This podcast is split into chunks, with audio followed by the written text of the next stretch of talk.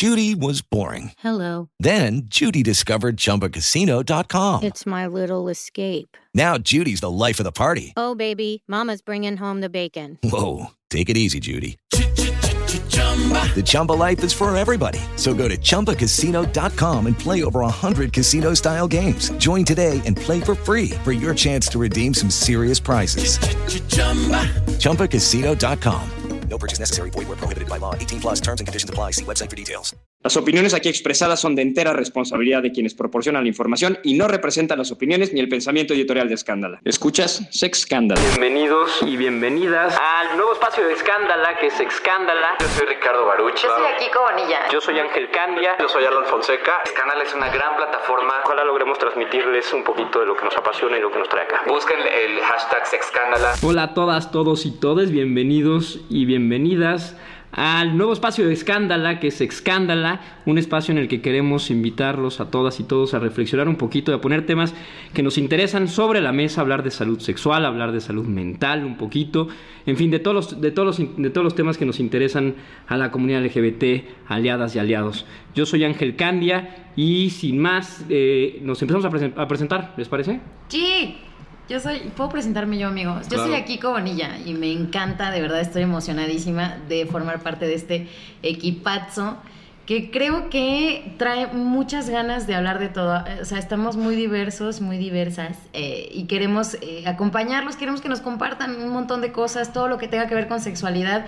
Y ojo, no nada más estoy hablando de la cachondería y la putería, no, también cosas emocionales, psicológicas, eh, cositas que, que tengan que ver con tu identidad, dudas, con, o sea, que, que te dé como pena, miedo o pedo platicar. De verdad, aquí vamos a estar súper, súper al pendiente de ti. Hola, ¿qué tal? Yo soy Ricardo Baruch y también estoy muy emocionado de ser parte de Sexcándala, este nuevo proyecto que estamos seguros que va a ser de muchísima utilidad para la comunidad LGBT más eh, en México y en toda América Latina, porque pues nos hemos dado cuenta que Scandal es una gran plataforma de comunicación y obviamente hay muchísima gente que tiene dudas, que tiene eh, inquietudes respecto a temas de salud sexual, sobre VIH, infecciones de transmisión sexual y pues esperamos hacer de este espacio un lugar donde podamos platicar gusto entre nosotros eh, y que además pues tenemos un equipazo con las cuatro personas que vamos a estar aquí detrás de los micrófonos. Hola, ¿qué tal? Yo soy Alan Fonseca y también estoy muy honrado de que me hayan invitado en este, en este espacio. Eh, la verdad es que uno de los motivos es generar eh, puentes de comunicación para la comunidad LGBT y los profesionales de salud que muchas veces como que nos asesoran otras personas, personas que no tienen nada que ver con salud o que no tienen este eh, conocimiento profesional y pues también esa es una parte importante para, para este eh, podcast. Oigan, ¿y por qué no les parece si nos presentamos un poquito qué hacemos, qué, cuál es nuestra trayectoria, para que la gente conozca un poco los perfiles de Claro. quiénes somos? Claro, sí, yo aquí ya bien metida de cuéntenelo todo y les he dicho quién soy yo. Eh, bueno, yo soy eh, psicóloga, psicoterapeuta y sexóloga educadora. Eh, he colaborado en distintos espacios educativos, sobre todo, pero también en la parte terapéutica. Eh, me prende mucho hablar de cuestiones, por supuesto, de género, de, violencia, ¿no? Eh, pero también me encanta hablar de la cachondería y del erotismo y de cómo eso tiene un impacto también. Así que, de verdad, neta, yo estoy aquí más que abierta, ah, literal, para que nos compartan, de verdad. Y muchas gracias nuevamente por este espacio. Pues yo soy Ricardo y eh, soy doctor en salud pública. Me he dedicado muchos años al activismo, pero también a la investigación. Hago, eh, he hecho diferentes estudios referentes a cuestiones relacionadas con VIH, con infecciones de transmisión sexual, con uso de drogas, con el acceso a los servicios de salud por parte de población LGBT y también la discriminación en diferentes eh, servicios. Entonces, eh, digamos que tengo una perspectiva desde las organizaciones de la sociedad civil, pero también un poco desde la academia. Entonces yo creo que vamos a estar combinando un poquito de lo mejor de estos dos mundos para, para hablar de estos temas. Súper. Eh, yo soy Alan Fonseca, yo soy médico general, eh, tengo un posgrado en educación sexual y ahorita estoy haciendo una maestría en sexología clínica. Entonces mi mero mole es eh, ver pacientes que tienen problemas sexológicos. Yo me dedico mucho más a la clínica, veo pacientes y hago investigación sobre cáncer de mama.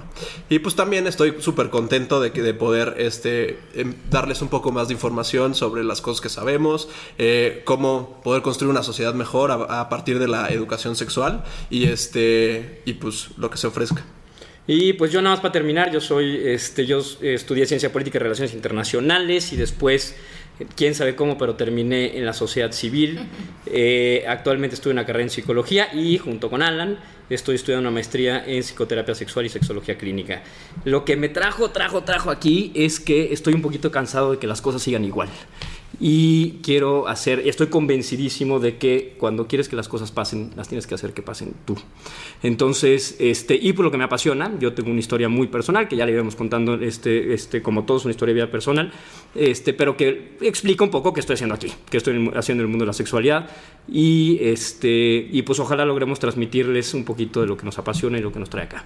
Y el día de hoy, eh, bueno, este primer programa lo queremos dedicar a el Día Mundial del SIDA, que pues como probablemente muchos y muchas de ustedes sepan, pues se conmemora el primero de diciembre y entonces pues todo diciembre es un mes en el que estamos hablando muchísimo de, de, VIH y que además pues es una fecha muy eh, importante para nuestra comunidad debido a que en la historia de esta epidemia en el mundo, pues la comunidad gay y la comunidad trans han sido algunas de las más afectadas por, por esto, incluyendo eh, muchos países eh, como Estados Unidos, como México y prácticamente toda América Latina.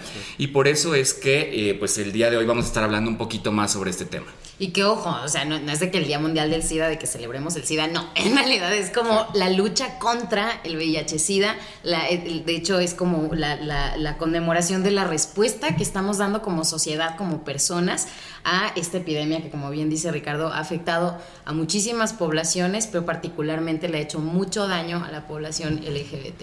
Sí, y sobre todo ver los avances, ¿no? De cada año se hacen nuevas cosas, se descubren nuevas cosas. Este, creo que la sociedad todavía tiene un buen de rezago en términos de información, no tienen, o sea, parece que vivimos la, la, este, esta enfermedad como si todavía viviéramos en los ochentas, en lugar de, este, pues todos estar informados y no, este, no, no tener tanto problemas en torno al estigma, en torno a la enfermedad y en torno pues, a todo el problema contextual. Este, así. Y creo que también las fechas lo que nos ayudan un montón siempre es que nos ponen un corte, nos hacen, nos obligan a hacer un corte de caja.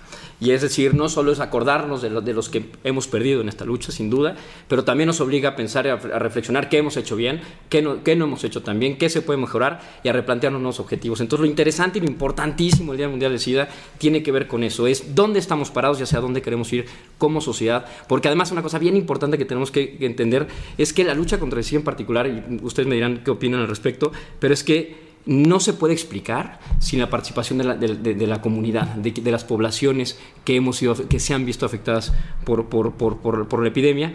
Y, este, y es interesantísimo ver cómo ha reaccionado, cómo, cómo como poblaciones, como comunidad, comunidad, hemos reaccionado para ponerle un estate quieto a esto y tratar de cambiar las cosas. Y que no solo nos afecta el tema de, por sí solo el virus, la epidemia, sino todo el estigma que tenemos detrás, ¿no? Todo este problema que también abarca como esta parte eh, social, ¿no? O sea, todo lo que nos aleja de buscar la información, lo que nos aleja justo de, pues, de tener una respuesta mucho más activa en solucionar el problema, en, tomar una postura de frente, ¿no? A esto y decir, yo quiero ser parte de la solución y entonces me informo y entonces difundo esta información y entonces ayudo a concientizar ¿no? a, mi, a, mi, a mi gente. O sea, creo que esto abarca muchísimas, muchísimas como ramas y se habla poquito, ¿no? O lo que se habla como que se habla por encima. Nos cuesta mucho trabajo hablar. Sí, nos cuesta o nos da como hueva porque lo vemos como tema médico y entonces, ay, no, pues yo como no tengo ese pedo y no soy médico, hueva. Y no, esto afecta a todas las personas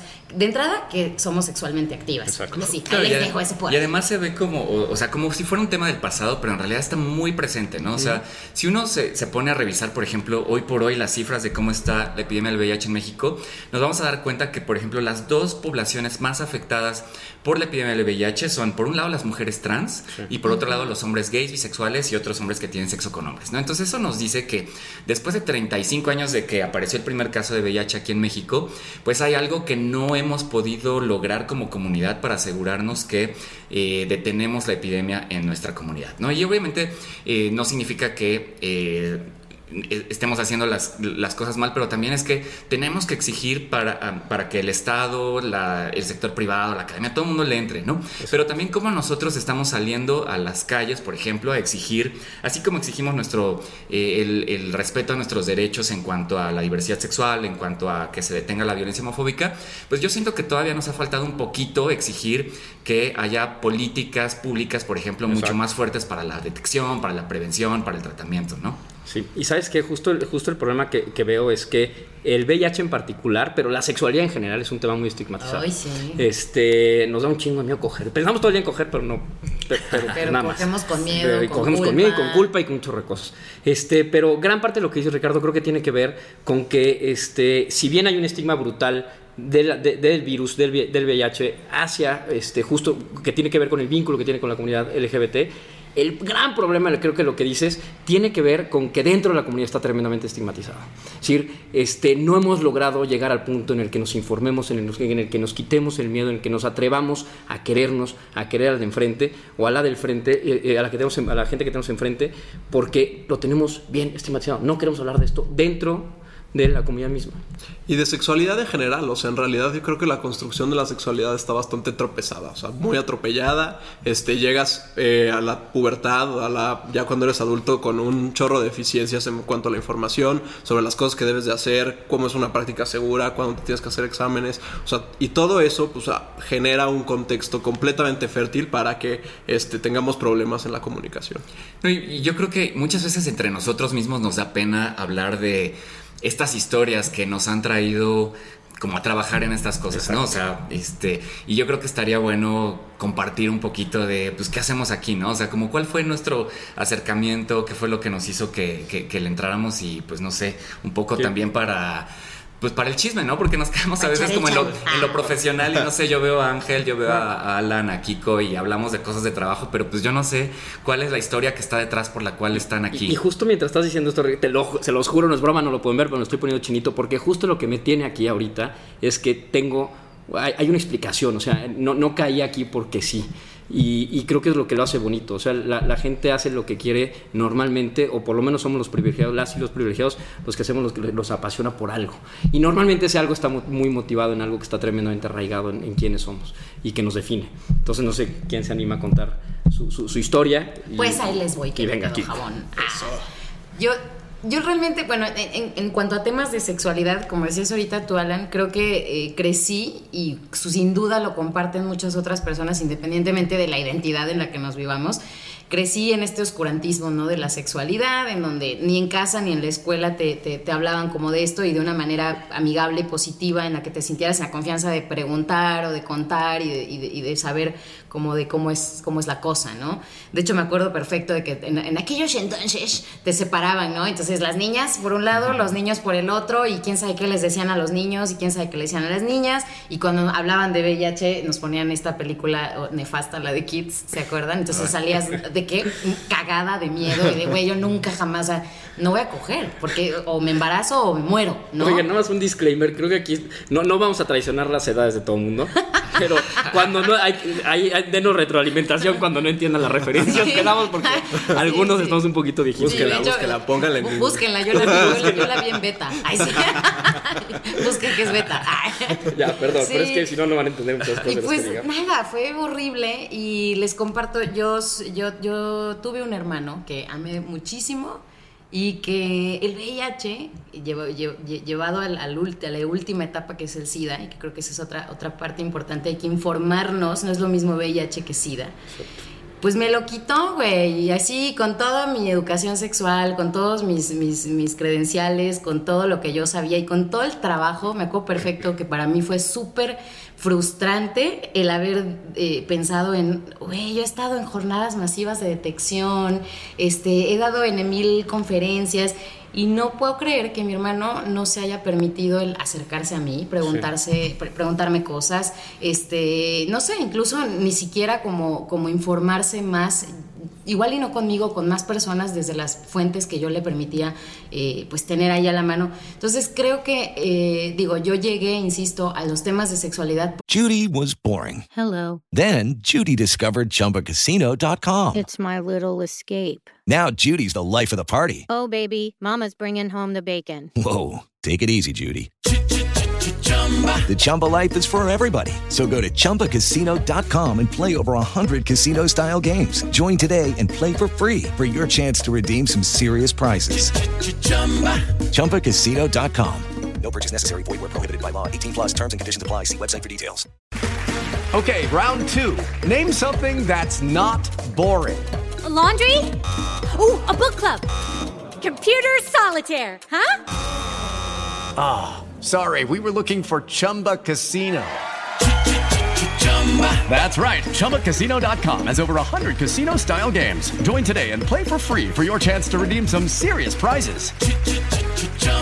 ChumbaCasino.com. No purchase necessary. Void where prohibited by law. 18 plus terms and conditions apply. See website for details. por mi propia historia, pero abrazando también la historia de, de- de mi hermano, porque él, eh, viviéndose como un hombre gay en esta sociedad asquerosamente machista, homofóbica, en la que se castiga y se discrimina de una manera terrible a las personas, de entrada a las personas homosexuales y en segundo lugar a las personas homosexuales que viven con VIH, eh, dije, no, o sea, esta es mi trinchera y cuando en algún momento quise salir corriendo para otro lado y dedicarme a otra cosa, dije, no, o sea, esto solo me hace pensar en que tengo que redoblar los esfuerzos y hacer esta chamba 24/7 y desde las diferentes eh, trincheras que pueda. Si es la educación, si es un podcast, güey, si es el Twitter, si es el WhatsApp, si es una conversación.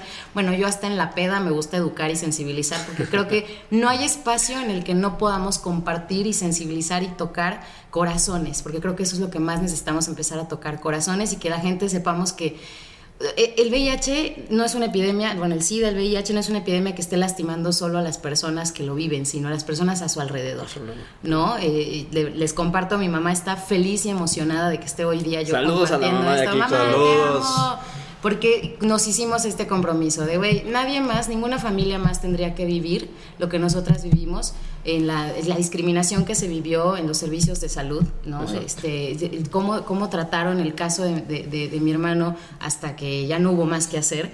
Y finalmente, pues bueno, todo el estigma que se vivió en el antes, en el durante, y, y que hoy quiero desde esta trinchera también cambiar. Entonces les invito a todo el mundo a que le perdamos el miedo, güey. O sea, le perdamos el miedo a hablar de esto, a informarnos y que sigamos adelante porque hay mucho, mucho por hacer todavía. Y que todo está en nuestras manos para hacer. Que eso Sí. es lo Todo. importante. No, muchísimas gracias por compartir esa historia, Kiko. Yo creo que eh, este tipo de situaciones bien complejas las ha vivido muchísima gente y no todo el mundo está dispuesto a, a contarlas, ¿no? Pero realmente el conocer este tipo de situaciones y que además son muy recientes, ¿no? No estamos hablando de los 80, los Claro. 90, o sea, estamos hablando de hace Un año. Poco Un año.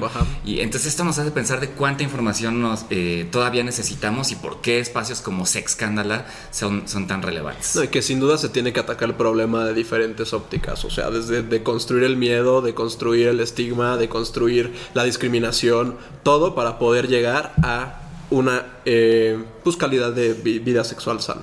Claro, ¿no? y, y también algo bien importante es justo esto, hablarlo con tu gente cercana, con tus amigos, o sea, es como, como desde, de- bueno, yo que estoy muy en contacto con, la- con las cuestiones de violencia, romper el silencio, de verdad es el primer paso, liberarte, quitarte esa carga y decir, yo soy alguien que vive con esto, que carga con esto, acompáñame, ayúdame, o sea, creo que es algo hermoso y que además nos conecta.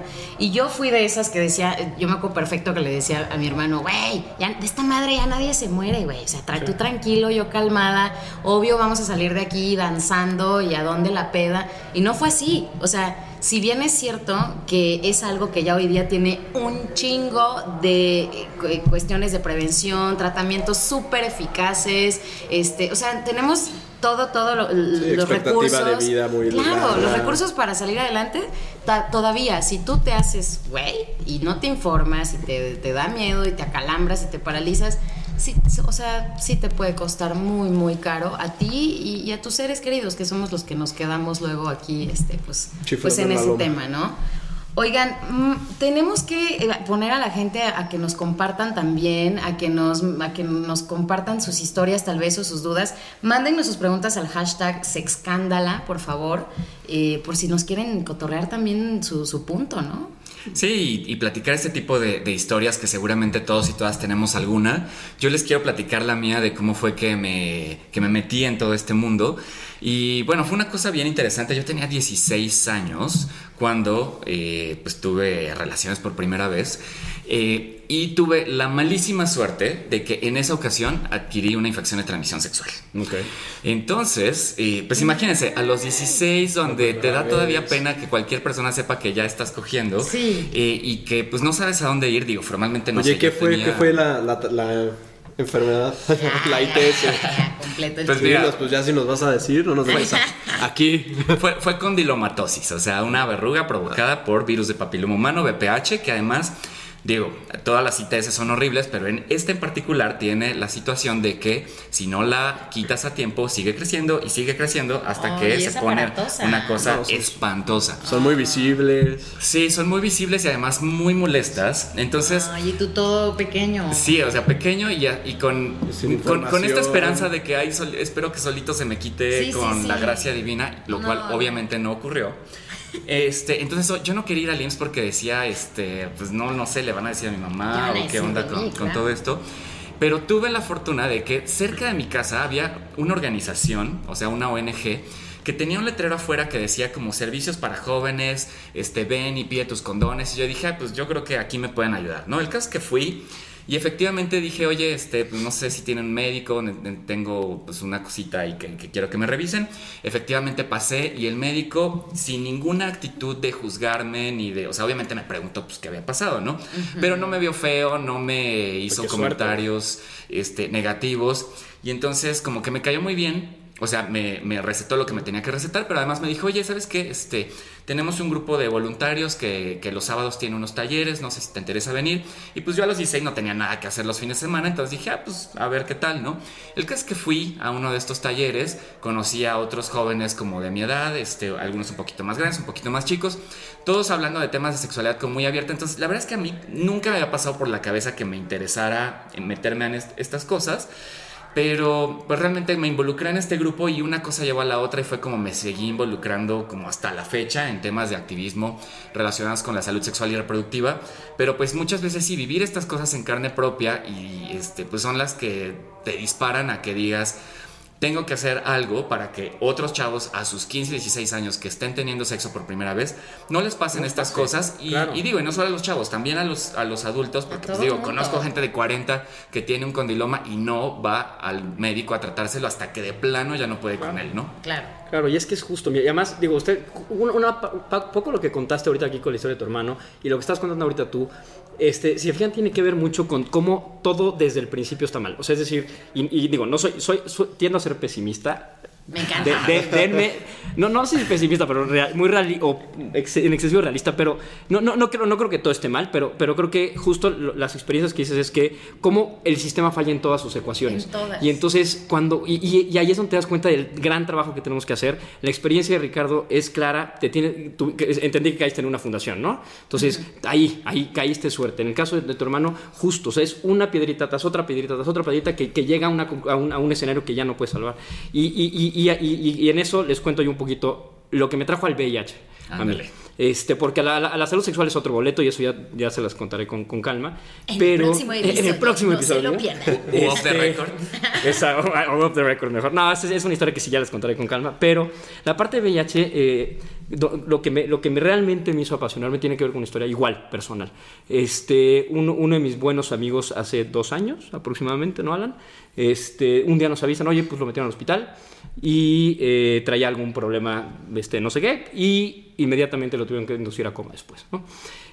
yo, yo ya estaba involucrado de alguna u otra forma con los temas de VIH, entonces había más o menos, vi un patrón que dije, híjole, esto porque me esto me huele? Y entonces tratamos de acercarnos a la familia y decirles, oigan, este, ¿Por qué no, eh, no nos descartan VIH? Si tu mamá tuvo el año pasado cáncer de, de- de- de páncreas, por ejemplo, y veo, veo que, tu, que- que tú ves que la mía trae los mismos síntomas que, que la tuya, dices, oye, descarta cáncer de páncreas, ¿no? Y entonces vas, ah, pues sí, muchas gracias, güey. y- Claro, y vas y lo claro. haces. El tema del VIH, el tema de sexualidad, no lo podemos hacer. Nos cuesta un montón de trabajo. Y entonces la familia de este cuate, que era muy cuate mío, este, pues se resistía a hacer la prueba del VIH, por la prueba. Él ya estaba en coma, ya no podía to- tomar decisiones. Y entonces de repente, este, un día se animan a hacer la prueba, le hacen la prueba, encuentran VIH. Obviamente ya había desarrollado SIDA. Y este, estaba en 5 CD4, ya tendremos opinión, ya tenemos un espacio para hablar de tecnicismos, pero el punto es que tenía sus defensas muy, muy, muy, muy bajas. Y para, no- para terminar de contar la historia un poco, pues al final el tema es que pues, no es una historia de éxito, ¿no? No lo pudimos sacar adelante y desafortunadamente un par de días después este, murió. Y, y lo, que, lo que me llevó a reflexionar ese día fue que de verdad lo que mató a este cuate no fue el maldito virus, no fue la razón por la que lo hayan inducido a coma, fue el man- maldito inventado estigma. Exacto. Y cómo falló en todas partes, porque falló desde que él, una de dos, o no sabía que vivía con VIH, y, no, y si no sabía es porque no se había hecho la prueba, y si no se hizo la prueba, estigma, este, o sabía que vivía con VIH y no pudo tener acceso a tratamiento, o no quiso, o no, o no, su- o no, no- no quiso acceder a tratamiento, y entonces llegó, y otra vez la explicación es estigma, pero ya llegó ahí, y cuando llega ahí y quieres hacer algo al respecto, el sistema te falla, y te, te- te falla el sistema de salud, porque además no estaba aquí en la Ciudad de México, entonces era complejísimo ese tema, y pues na- nadie, y luego la familia. Entonces todas las fichas te empiezan a fallar en un tema que en 2016 o 17 que era, ya no debería Ya no de pasar. pasar, ya no. Entonces, este, se los cuento porque creo que es importante que... lo- por- y además estoy seguro que todas y todos allá afuera van a tener una historia similar, no necesariamente con, con- con un, con un desenlace tan, tan trágico, pero, pero sí con, con los patrones de por qué nos cuesta trabajo hablar de algo que además nos hace tan humanos. Y que, y de- y que- y porque la, la sexualidad, y ojo, es algo que sí quiero transmitir aquí, es, y lo van, y lo van a ver a, a lo largo de los episodios, es que la sexualidad, aunque es bien rico coger, no nada más es coger. Claro. Tiene que ver con cómo nos envolvemos y, los vínculos afectivos que desarrollamos y cómo me me llevo con Akiko y Alan, que ya les presentaré como mi novio después.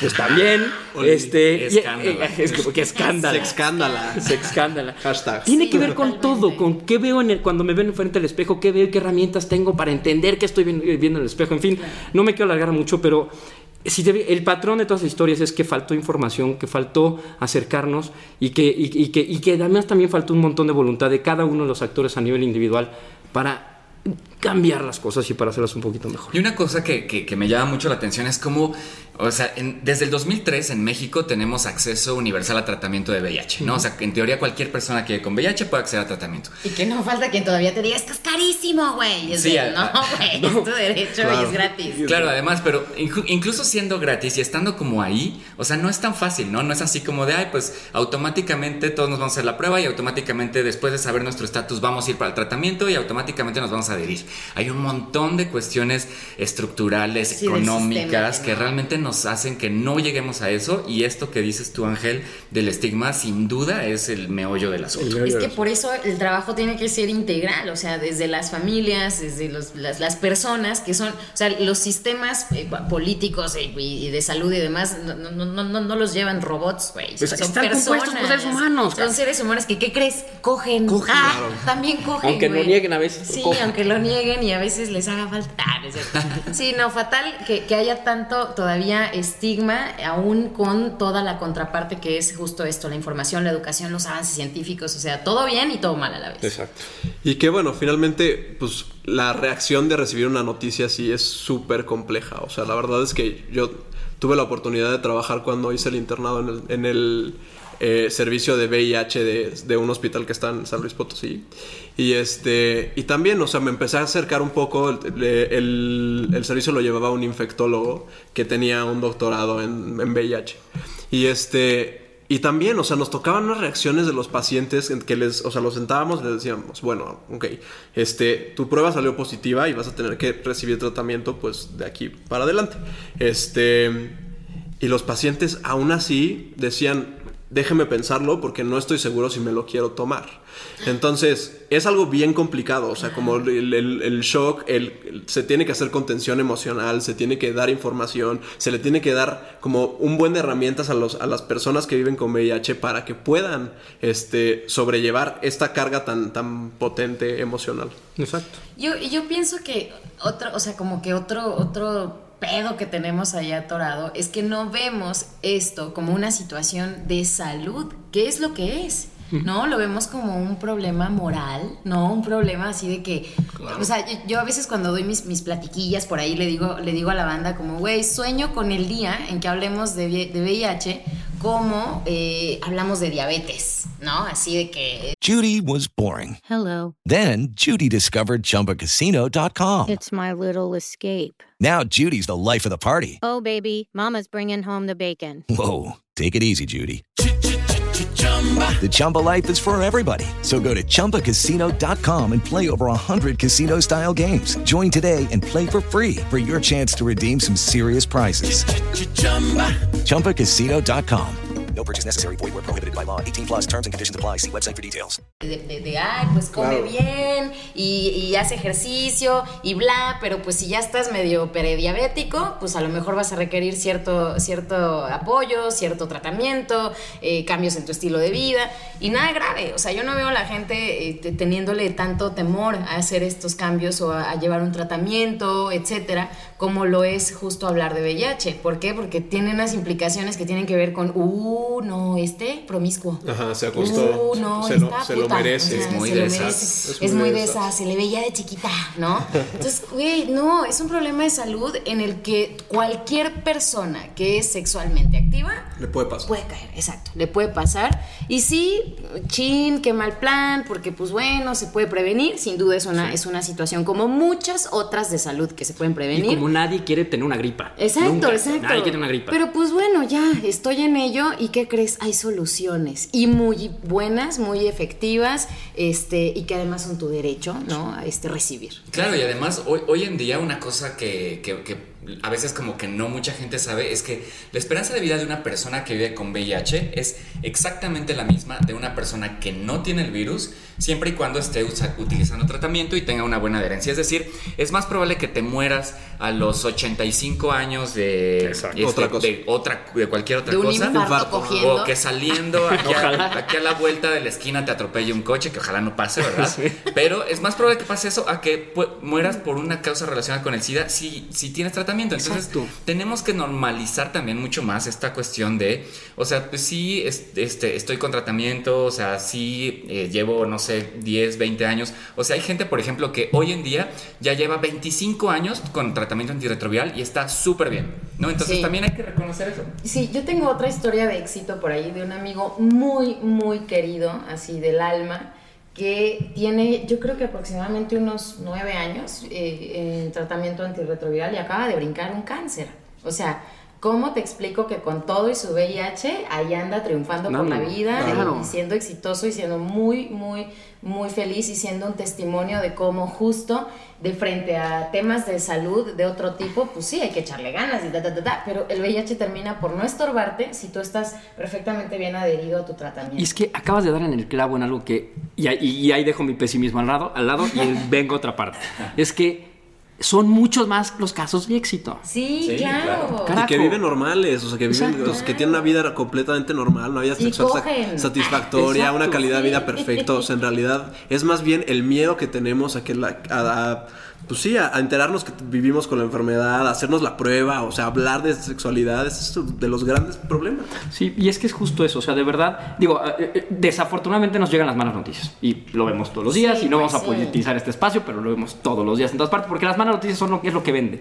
Y pero y, y- y además lo que finalmente este cuando te pasa, pues te pasa y es lo que te te, te- Pues te marca te- marca. sí, claro. Pero pero son muchos más los casos de éxito. Y, la- y, y también otra buena noticia que quiero poner eh, un poquito sobre la mesa es que eh, a alguien se le ocurrió, quién sabe cuándo, porque nos vino a joder la vida tremendamente, que la sexualidad era una cosa mala y que el sexo era una cosa mala. Y ese alguien tuvo el poder suficiente para metérselo a alguien más en la cabeza. Y ese alguien más, alguien más. Pero la ventaja de todo esto es que al final fue una construcción. Claro. Y todo lo que es construido Se se puede puede, deconstruir. deconstruir. Y para eso es este espacio. Esa es la idea, que empecemos a tomar estos temas y que empecemos a deconstruirlos. Pero hay que identifi- identificar cómo los hemos construido para poder empezar a quitarle los ladrillos. Y entonces creo que esa es la otra buena noticia, es ah, el tema del VIH, el tema de la sexualidad, justo es un tema al que llegamos, a base de ponernos de acuerdo. Pues ahora pongámonos de acuerdo que así no era Así y así tiene que ser. No, y que debemos de hablar de eso. O sea, que tenemos que ignorar a nuestra tía, la mala onda, que nada más está fijando con quién nos acostamos y con cuál el nuevo novio, la nueva novia. El que ya llegas a la cena de Navidad y nada más estás esperando a ver el comentario, ya sabes, este, Ay, venenoso para, sobre lo que hiciste a lo largo del año. Entonces, eso, o sea, que les enseñemos a las personas que se tiene que hablar de sexualidad de forma natural y desde el principio, del, o sea, desde chiquitos casual, y en todos los tiempos, o sea, en diferentes niveles, eh, de, de acuerdo con su conten- eh, comprensión. Y otra cosa en cuanto a las buenas noticias es que eh, ahora en, en el 2019, pues tenemos ya muchísima información respecto a la transmisión, a la prevención, al tratamiento. Pero imagínense si estuviéramos a principios de los 80, ¿no? O sea, un, po- un poquito haciendo como historia de cómo, qué pasó con todo esto. O sea, cuando no se sabía que, o sea, cuál era el mecanismo de, tra- de transmisión y se le llamaba eh, a- al VIH, se le decía que era el cáncer rosa. El cáncer se rosa. identificó primero en un bárbaro. grupo de, La peste rosa también de decían, ¿no? homosexuales. Sí. Sí, o sea, como todo este estigma, además relacionado con nuestra comunidad. Eh, ¿Y por qué? Pues los primeros casos fueron identificados particularmente entre hombres gays, entre mujeres trans.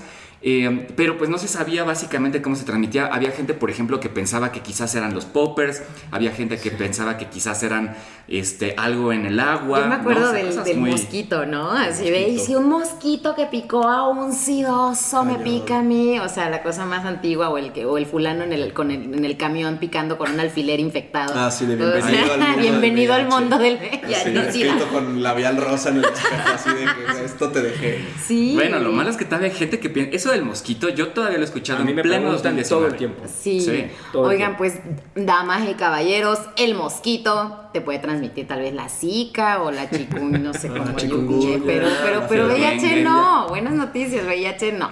Sí, pero a pesar de que toda esta información, digamos que, o- de que, te- que tenemos hoy en día, hay gente que se niega de plano a, a- a creerlo, ¿no? Y hoy por hoy la verdad es que, al menos en México, más del 90% de eh, los casos de, de VIH se dan por transmisión sexual, ya sea penetración anal o vaginal. O sea, dejémonos de pensar que si le entró en el ojo, que si le entró por la oreja, no, o sea, la penetración anal y vaginal son básicamente las formas por las que se transmite.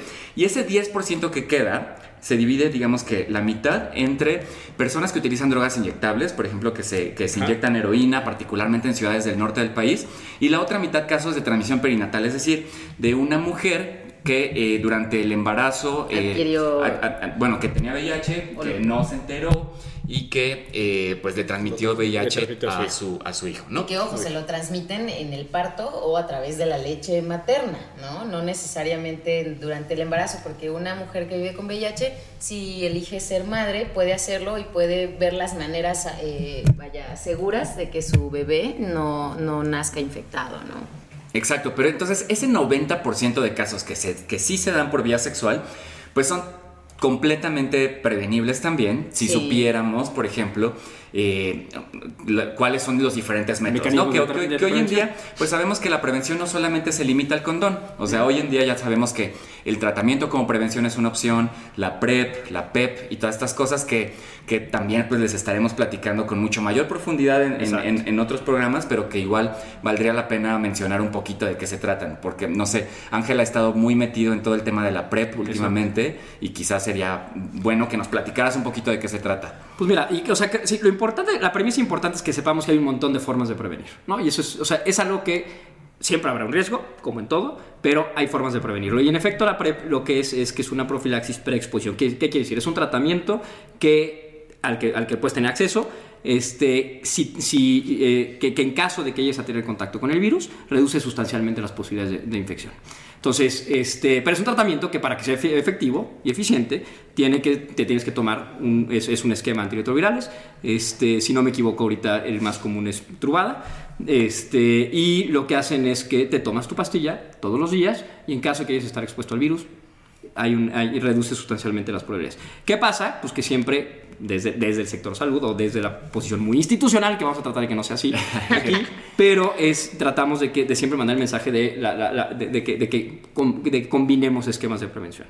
Pero a lo que voy, a lo- y creo que a lo que quieras llegar es, es importante que sepamos que existen estos, estos métodos, que además hay protocolos ahorita, en particular en México, que están tratando de, de- de- de- de estudiar cómo funciona y lo, y lo eficientes que son, y que tenemos que, eso es lo que vamos a tener que trabajar muy cabrón ahorita, tenemos que hacer que esto, eh, tanto el PEP como la, como la PEP, este, estén, estén disponibles como parte de la política pública del Estado. Oye, ¿y qué tanto esta cuestión de que dicen, ay, es que ustedes que promueven preves para que la gente coja pelo y no sé qué cosa, este, ¿qué, qué Qué tanto has visto que pecadores. sucede esto? A ver, pasa, pasa todo, pero pasa justo, a ver, todo el tiempo. Es, ah, pues quieren, y es que justo el tema de la política pública, que ya lo hablaremos después, pero el tema lo- lo- se ha vuelto complicado que, se- que, que- que en efecto simplemente por lo satanizado que está el tema. Es decir, ahora resulta que voy a venir a financiar la putería de los demás, ¿no? Y, ah, y entonces ahora lo que quieren es coger sin condón, y entonces, pues yo, ¿por qué chingados, no? Pero bueno, este, el, el- el- el tema es que sí, o sea, por, justo porque está muy estigmatizado, pero se nos olvida, y eso es, y, y para mí, no, eh, me imagino que cada quien tiene una respuesta distinta, pero se nos olvida que el ejercicio de nuestra sexualidad tiene que ser, es un tema exclusivamente individual, Así en el es. que si a mí no me gusta que alguien co- coja sin condón, es mi pedo. Nada más. Estoy en absoluta libertad de coger o no sin condón. Punto. Por eso es una, es una decisión mía, que tendré que eh, eh, asumir este, las consecuencias reales o no, pero, pero es una decisión mía, primero. Y segundo, por supuesto que es lo que, lo que pasa, pero también hemos visto, y eso aquí, aquí corrígeme Ricardo si me equivoco, pero también hemos visto que hay una curva de aprendizaje en los usuarios de la PrEP. ¿no? Al final no es rentable porque una, unas cosas que no dije es que la PrEP lo que hace es prevenir exclusivamente eh, la, la transmisión de VIH y no otras infe- infecciones de transmisión sexual. Entonces, ¿qué pasa? Que pues, a veces en algunos usuarios lo que vemos es un despunte en otras ITS. Exacto. ¿no? Entonces, pero hay también una curva de aprendizaje, o eh, por lo menos sé- sé que en, algún lugar, en algunos lugares se ha visto, que en el que la gente pues tampoco es coste efectivo estarte tratando una sífilis todo el tiempo. ¿no? Entonces, hay, hay una mod- modificación en conducta, pero tampoco es lo deseable. Entonces, no sé qué opinen, pero esa es, esa es un poquito la, la- la experiencia que yo he tenido. Sí, yo también os digo, soy, soy pro derechos sexuales y reproductivos y, y- y ahí todas las personas tenemos derecho a pues coger como se nos pegue la gana y que nuestras, que nuestras prácticas sexuales no solo sean placenteras sino también seguras Seguro. y a que tengamos acceso a los avances científicos que nos permitan esto, ¿no? Entonces, pues sí, cada quien en el oscurito que haga lo que se le pegue, su regalada gana. Eh, sin embargo, sí confío mucho en lo que dices, ¿no? En este aprendizaje porque mis amores, la verdad es de que eh, ya podemos perderle el miedo al VIH, pero si te cargas un combo de infecciones, pues mm, a lo mejor no la vas a estar pasando muy bien, ¿no? Y, y- y hoy día también sabemos, digo, seguro ya lo hablaremos en otro episodio, ya ven, por eso no se pierdan nuestros ex episodios. Van a estar bien ya estamos generando resistencia, ¿no? A, a- a los antibióticos y las infecciones ya vienen más perras que nunca. Entonces, digo, no está de más saber eh, que, que, que- que sí, no me puedo prevenir la adquisición de VIH, pero las otras ITS igual me van a dar una lata que qué hueva. Pero insisto, cada quien que haga lo que se le venga en gana, en lo oscurito, Que la decisión es nuestra, pero que para que sea nuestra y realmente nuestra, tiene que ser con información. Con información, No, claro. y que finalmente la recomendación siempre es este utiliza PrEP más el condón. Más condón. Eh, la verdad es que sea, no hay que pecar de ingenuos, la gente coge sin condón. O sea, la verdad es que se meten al PrEP para tratar de tener relaciones sexuales Sin este, sin condón. Yo El me que, di un el paso que esté atrás. libre de verback, Ah, tire la primera que tire la primera Yo- yo me piedra. Yo, ah, no Yo es me cierto. paso para atrás porque tienes toda la razón, Alan. Lo que estás diciendo es, la, coge- la gente ya coge sin condón, punto. Ahora, ¿cómo haces para que reducir riesgos? ¿No? Sin... La, coge- la gente coge sin condón porque es rico coger sin condón. O sea, el, el tema es reduzcamos riesgos como, individuos, como sociedad como- y desde el punto de vista político. Y el Estado entre- en realidad no tiene que meter estos juicios moralistas de cómo debe de coger la gente. O sea, si te va a Sí. pagar la putería o no. En realidad lo que estás haciendo es financiar una política pública para contrarrestar VIH. VIH ya. O sea, y además es mucho más este, rentable tratar una gonorrea o una clamidia o una sífilis a tratar VIH de por vida, ¿sabes? Claro. Entonces, este, sí veámoslo como una, una medida para esto en particular y sabiendo las consecuencias de utilizar condón. Y un asunto que, que además, o sea, como si miramos un poquito hacia atrás, que algunos de los eh, activistas históricos en cuestiones de VIH nos dicen siempre es que como que nos, nos volvimos las monjas del condón, en el sentido de que quienes trabajamos en VIH no hablábamos de otra cosa, de que, de que el condón y que, y que erotiza el condón y que el condón con todas tus parejas y que el condón en todas las relaciones. Y digo, y estaría padrísimo si fuera posible, pero la verdad es que usarlo el 100% de las veces con el 100% de las personas sí, con las que coges está un poquito cabrón. Entonces, o sea, ahí es donde creo que tener estas otras opciones hoy en día está buenísimo y también no solo la PrEP, sino el tratamiento como prevención que de hecho eh, este el TASP, como se le dice en inglés, es la gran apuesta en muchos países para detener los casos, ¿no? ¿Y a qué se refiere esto? Pues básicamente de que quien vive con VIH conozca su estatus, esté en tratamiento, logre tener una carga viral indetectable y de esta forma al tener. Indetectable igual a intransmisible. ¿no? Entonces hay muchos países en el mundo, por ejemplo, Dinamarca, ¿no? O sea, que, que, bueno, obviamente todo el mundo va a decir, ah, es que Dinamarca, los escandinavos, la chingada, ¿no?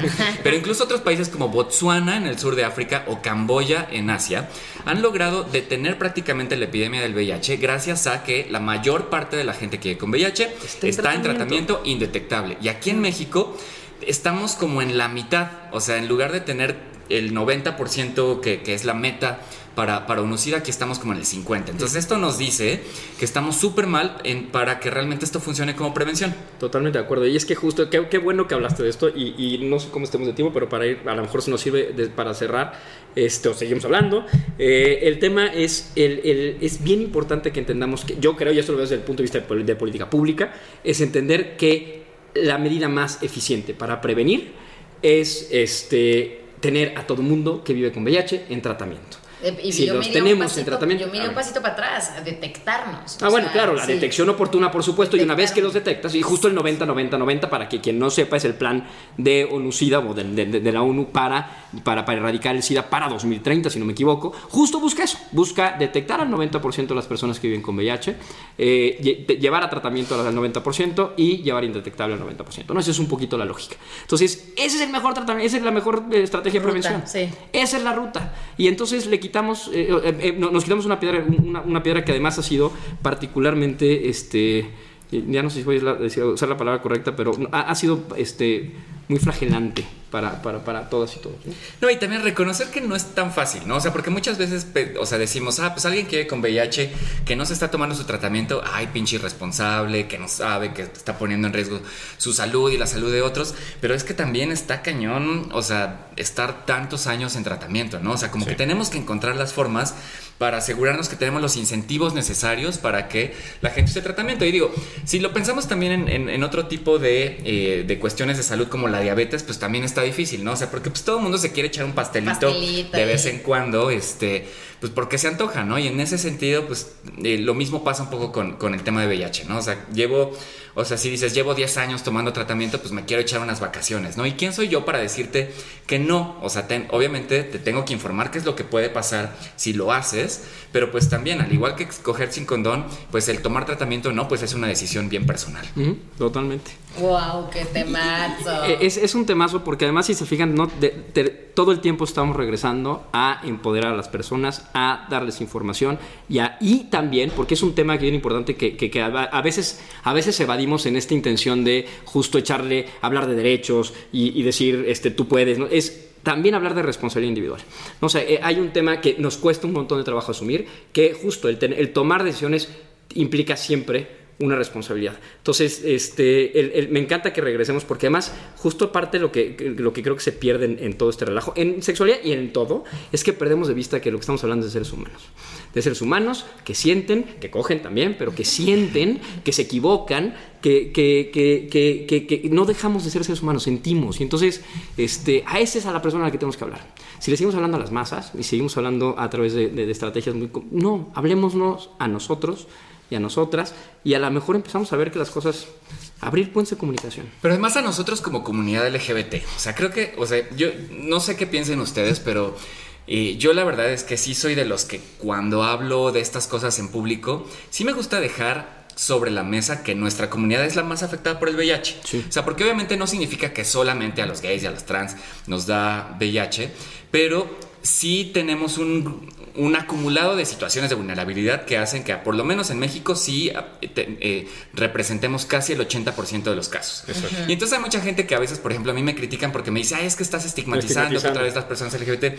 Pero si no lo decimos, la verdad es que entonces decimos, ah, pues es que en realidad el riesgo que tengo yo es el mismo de mi vecina heterosexual. Y no, la verdad es que no. O sea, tenemos muchísimo más riesgo por muchas situaciones. Y si no hablamos de esto, en nuestros espacios, en nuestros medios de comunicación como Escándala, si no, este, por ejemplo, eh, en redes sociales estamos como compartiendo cosas de, de VIH, de salud sexual, pues también estamos dejando de lado esta situación de que pues no estamos reconociendo que la verdad es que a nosotros nos va un poco más de la patada que a los demás. Exacto. Que, que sin embargo, ay, perdón, a mí, a mí como que algo que me, que, que- que me hace sentido también es que no significa que una persona eh, eh, heterosexual o particularmente, por ejemplo, mujeres que parecería que, que, que no adquieren VIH estén exentas y que no significa que no tengas por qué informarte, porque perdón, pero todo mundo tenemos en nuestra vida a una persona LGBT Claro. cerca, ¿no? Y entonces a lo mejor tú puedes ser esa persona que puede sensibilizar, que puede informar, que puede acompañar, ¿no? Que puede brindar esa como red de apoyo, esa contención, porque sí es cierto que, eh, digo, no, no, no pasa con la misma frecuencia, pero insisto, a cualquier persona nos puede pasar esta situación y todo mundo necesita estar informado y necesita saber a dónde acudir, qué se puede hacer eh, y, y justo estar al día, estar al día en estos temas, porque neta... No, no, no, no porque ya yo traje panochita y a mí no me va a pasar esta chingadera. No, a, cualquiera nos puede claro, pasar. pasa. Y entre que pasa, no pasa nada si estoy informada y si sé cómo contener y cómo resolver estos problemas. ¿no? Sí, sobre todo eso, ¿no? La- y la verdad es que normalizar el diálogo, finalmente, o sea, es, ahorita todo el mundo tiene acceso a la información, todo el mundo, o sea, nosotros tenemos un poco de responsabilidad de, como profesionales de la, de la salud y que nos dedicamos a esto, de normalizar que esto no es un problema, esto es algo que se puede solucionar y que nada más es cuestión de que la gente se entere de su estatus. O sea, Exacto. entonces ir a hacerte una prueba regularmente de, de acuerdo con este a qué población perteneces o este, el riesgo que tienes es eh, cuándo se debe de hacer y ya con eso tienes una idea, un margen de qué es lo que se tiene que hacer, si tienes que recibir tratamiento o si te tienes que volver a hacer la prueba después. eh, eso. No, y además, digo, mencion, este, algo que, que mencionas ahorita, Alan, respecto a que e- existe, eh, digamos que hay acceso a la información en cuanto a que quizás la mayoría tenemos un smartphone a la mano donde si lo buscamos lo encontramos, pero a veces tenemos que hacer un esfuerzo un poquito más fuerte para llegar a, a toda la población. Y por ejemplo, eh, hace, este, bueno, de hecho apenas hace unos días, creo que todos los que estamos aquí grabamos una campaña Ah, de desde, desde Escándala, en colaboración con Impulse Ya la habrán y con- visto. y con otras organizaciones para pues que le llegue a todo el mundo y, y- y es- y decirle esto justo que estás comentando, ¿no? O sea, hazte la prueba por lo menos una vez al año, eh, conoce las diferentes formas de prevención y pues también este, me- a mí me parece buenísimo que eh, medios de comunicación como Escándala estén abriendo estos espacios para que podamos hablar de estos temas y para que pues obviamente nos gusta el, el chacoteo y el desmadre y todo, pero también pues parte del desmadre es, parte es nuestra sexualidad, nuestra vida sexual, las aplicaciones, qué sé yo, y pues qué bueno que, que estemos hablando de esto y pues ojalá,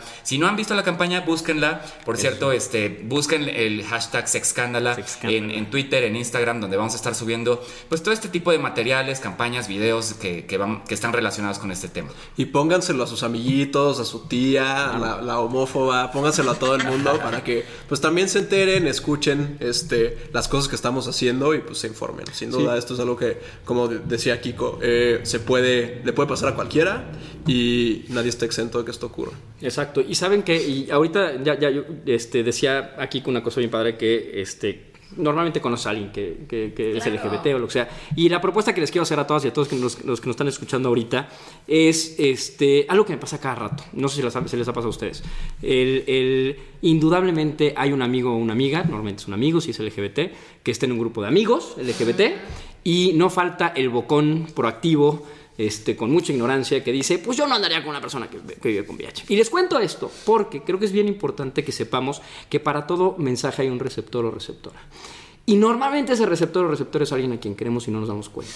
Entonces, lo que les quiero transmitir es, a lo mejor si este espacio sirve como motivación, ojalá es vayan y normalicen estos temas en sus grupos sociales. Normalícenlo en su familia, normalícenlo en sus amigos, porque a lo mejor tú no vives con VIH, pero te puedo asegurar que conoces a alguien que vive con VIH. Y a lo mejor no se ha acercado a ti porque sabe que no se puede acercar a ti. Entonces, ¿por qué no hacemos un ejercicio todas y todos juntos y luego con el hashtag eh, se escándala, nos van contando cómo les fue? Es háganlo, normalícenlo, hablen de estos temas en sus grupos sociales, hablen de estos temas en sus escuelas, en sus trabajos, en, con su familia, con sus amigos y amigas, porque van a abrir un puente de comunicación y la gente se va a empezar a acercar a ustedes. Incluso sabes dónde, o sea, que, que en otros países está muy normalizado y aquí en México nos cuesta muchísimo trabajo en las aplicaciones. O sea, Exacto. que si te metes, o sea, eh, en Grindr, en Scruff, en Hornet, en todas esas, hay una parte donde dice cuál es tu estatus y si tú vas, no sé, a Estados Unidos y prendes el Grindr, vas a ver que, no sé, un 20% de la gente dice, ah, pues soy positivo, indetectable, qué sé yo, pero aquí si alguien pone eso, o sea, como que el estigma luego, luego de bloqueado, este, yo solo cojo con personas, entre comillas, limpias, ¿no? O sea, todo este estigma que las aplicaciones de repente sí Fomentan. este, fomentan y está muy cabrón, ¿no? Claro, y sigue perpetuando justo eso, que además convierte a la persona en un diagnóstico. Exacto. ¿no? Convierte a un Eso. ser humano en, en- en solo una cosa eh, que Totalmente. finalmente condición, es una condición de salud y que no tendría por qué definirlo ni caracterizarlo. Es un ser humano maravilloso con mil cualidades, con mil potencialidades, con su corazoncito, Claro, y que seguro coge claro. bien rico. O sea, güey. ¿Quién sabe? No, y te estás, perdiendo, te estás perdiendo de mucho por el miedo, por el estigma, por la desinformación, por la mala Claro. construcción, por, o sea, por mil cosas. Y es que una de las cosas que, y no sé a ustedes, pero a mí también me pasa mucho, es esta idea de que de pronto un, dia- una- un diagnóstico de VIH se convierte en el tema de tu vida. Y no, ya, estamos en 2019, jóvenes y jóvenes y joven, no sé qué ponerle, cómo Jóvenes. ponerse la X. ¿Cómo Jóvenes. le hacemos para que ya no sea un tema? Ya no es un tema, por el amor de Darwin, no es un tema y tenemos que migrar la conversación a otra parte, de verdad. Este, ya no es, somos un montón de cosas. Quien vive con VIH, además vive con VIH, pero nada más. Así como yo soy homosexual y me gustan los hombres, no me presento y digo soy Ángel Candia, soy gay. No, me gusta la vainilla, el chocolate y un montón de cosas más. Entonces, hagamos este ejercicio de verdad. Este, ¿Cómo andamos para, para- para cerrar los tiempos? Cerramos. Eh, yo, yo, eh, yo lo que sí quiero invitarles a, a todas y a todos es, hagamos este ejercicio que, que dije al final normalicen, hablen del tema, manden los mensajes clarísimos, que sean clarísimos, de que ustedes están atendiendo. Si no, hay- si no tienen información, recíbanla y búsquenos en nuestras redes sociales para que se las demos, pero la información está La ahí. información también. El- eh, exacto, la información ahí. Entonces, hablen con sus amigos, hablen con sus familias, hablen con- con- con- con- en sus trabajos. Acérquense, abran un puente de comunicación y les juro por mi vida que la gente, la gente que más quieren se va a empezar a acercar a ustedes a hablar de esto. Yo creo que también eh, empe- empecemos por la congruencia, ¿no? Entonces, eh, en, en- en el marco de este día, eh, pregúntate cómo estás tú eh, de frente a esta situación, de frente a este tema, qué, qué te genera hablar de esto eh, o qué te genera no hablar de esto. Tú te has detectado, Co- co- conoces tu estatus, eh, cómo vives tu sexualidad en, en estas, en estas situaciones y sobre todo también creo lo que, lo que decía ahorita Ángel me parece importantísimo, o sea, es como un, un reto, ¿no? Habla de esto hasta en los espacios eh, digitales, o sea, ahorita hay tantos espacios en los que puedes hablar de ello y sin miedo, sin miedo, porque solo así vamos a poder transformar esta realidad que está lastimando a tantas personas y que, y que, y que no tendría por qué, ¿no? Claro, y ahora por eh, con motivo del Día Mundial de la Lucha contra el SIDA o el Día Mundial del SIDA, como quieran decirle, eh, pues estamos hablando de esto, pero yo creo que sí hay que seguir la conversación todo el año, ¿no? O sea, porque como les decía, o sea, el, el VIH está más cerca de nosotros de lo que creemos, aunque no lo sepamos, ¿no? O sea, seguramente todos y todas tenemos algún amigo que vive con VIH y quizás no nos los haya dicho porque piensa que lo vamos a discriminar, que lo vamos a estigmatizar, que nos vamos a alejar. Y, y bueno, entonces ahí también dejar la invitación de, oigan, este, eh, díganle a sus cuates, díganle a su familia que ustedes no tienen problema con ninguna de estas cosas, que, que podemos hablar con- si- eh, sobre sexualidad sin, sin pedos y pues eh, sigamos obviamente haciéndonos la prueba, protegiéndonos, pero además mantengamos esta comunicación y los invitamos obviamente pues a que nos sigan escuchando en Sexcándala cada semana, donde vamos a hablar no solo de VIH y de todo lo demás. Claro, manden sus, sus, su anécdota, su duda, su Sus comentario, preguntas, lo que si necesitan quieran. información, si necesitan asesoría. Sus nudes. Su pack. Nudes, send nudes también, hashtag. por favor. Este, no, eh, comuníquense con nosotros, busquen nuestras redes sociales. Cualquier cosa, duda que tengan, también ahí estamos al pendiente. Y no se pierdan el siguiente capítulo, que va a estar Buenísimo. Padriuris. Mua, Besitos consensuados de amor. Consensual. Chao.